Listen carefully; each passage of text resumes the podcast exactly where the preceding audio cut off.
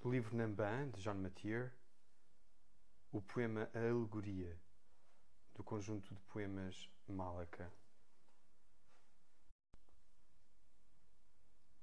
Onde o caixão estaria estava o seu corpo, de frente para a porta, por onde ela entrou como um espectro, um arcaísmo na floresta urbana.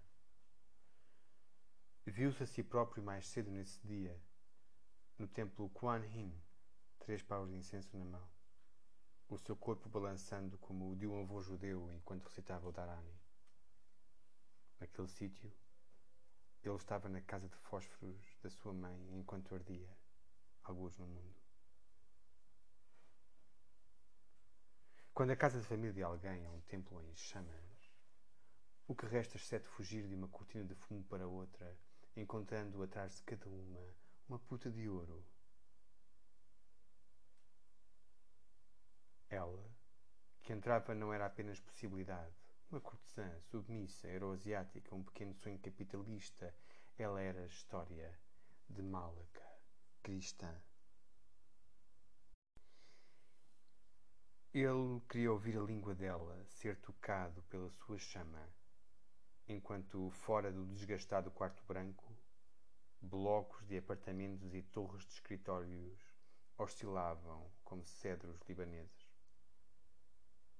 Nua, ela era uma rapariga de aldeia, ele, Jane E, o almirante eunuco.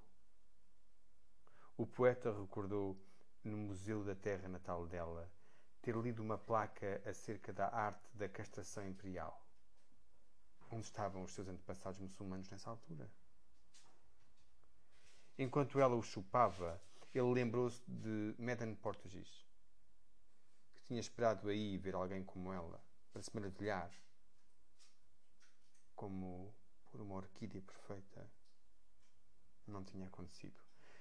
Nos restaurantes ao ar livre, o sonâmbulo estreito úmido, um corpo mesmo fora do alcance, as empregadas e empregados, em opulência tatuada, eram navegantes prateados num negro oceano da mente o seu outro cristão, de vento que se levantava, mastros rangentes e aquela feliz exalação gradual de velas brancas que se enchem, puxando-nos para o universo. A sua língua molhada e cintilante, lambendo-o lentamente, é o que faz o amor. O desejo de ser ancestral. Sombrias faces fotografadas, nuvens à deriva, por arranha-céus de vidro. Ela perguntou: Queres foder agora? Fizeram-no. Ele estava a dar-lhe prazer, mesmo. Olha para o espelho, vê a sua duplicação, a acoplagem, a concentração dela. Ele queria ouvi-la gemer em papiá cristão. Uma exclamação teria sido suficiente, apesar de que ele teria preferido as histórias de infância dela. A minha língua não é real, ela insistiu, repetindo: Não entenderias. Isto é adoração, refletiu ele, lambendo a orelha dela. A dela é uma bondade maior que qualquer ideia, mesmo que apenas moeda, um compromisso. Quando ele estava no seu mamilo a mamar, tanto o homem como o bebê, ela estava no sonho dele a cantar uma cantiga docemente irónica. Estavam numa cama alta, nus, em lençóis turquesa, em Medan, Português. Rodeados por comensais, saboreando peixe picante com arroz, que ocasionalmente olhavam para cima, para o espetáculo ousado. A alegoria do sonho colonial. Quando ela olhou para baixo, sorriu discretamente como a Virgem Maria ofereceu o outro seio, orgulhoso e universal.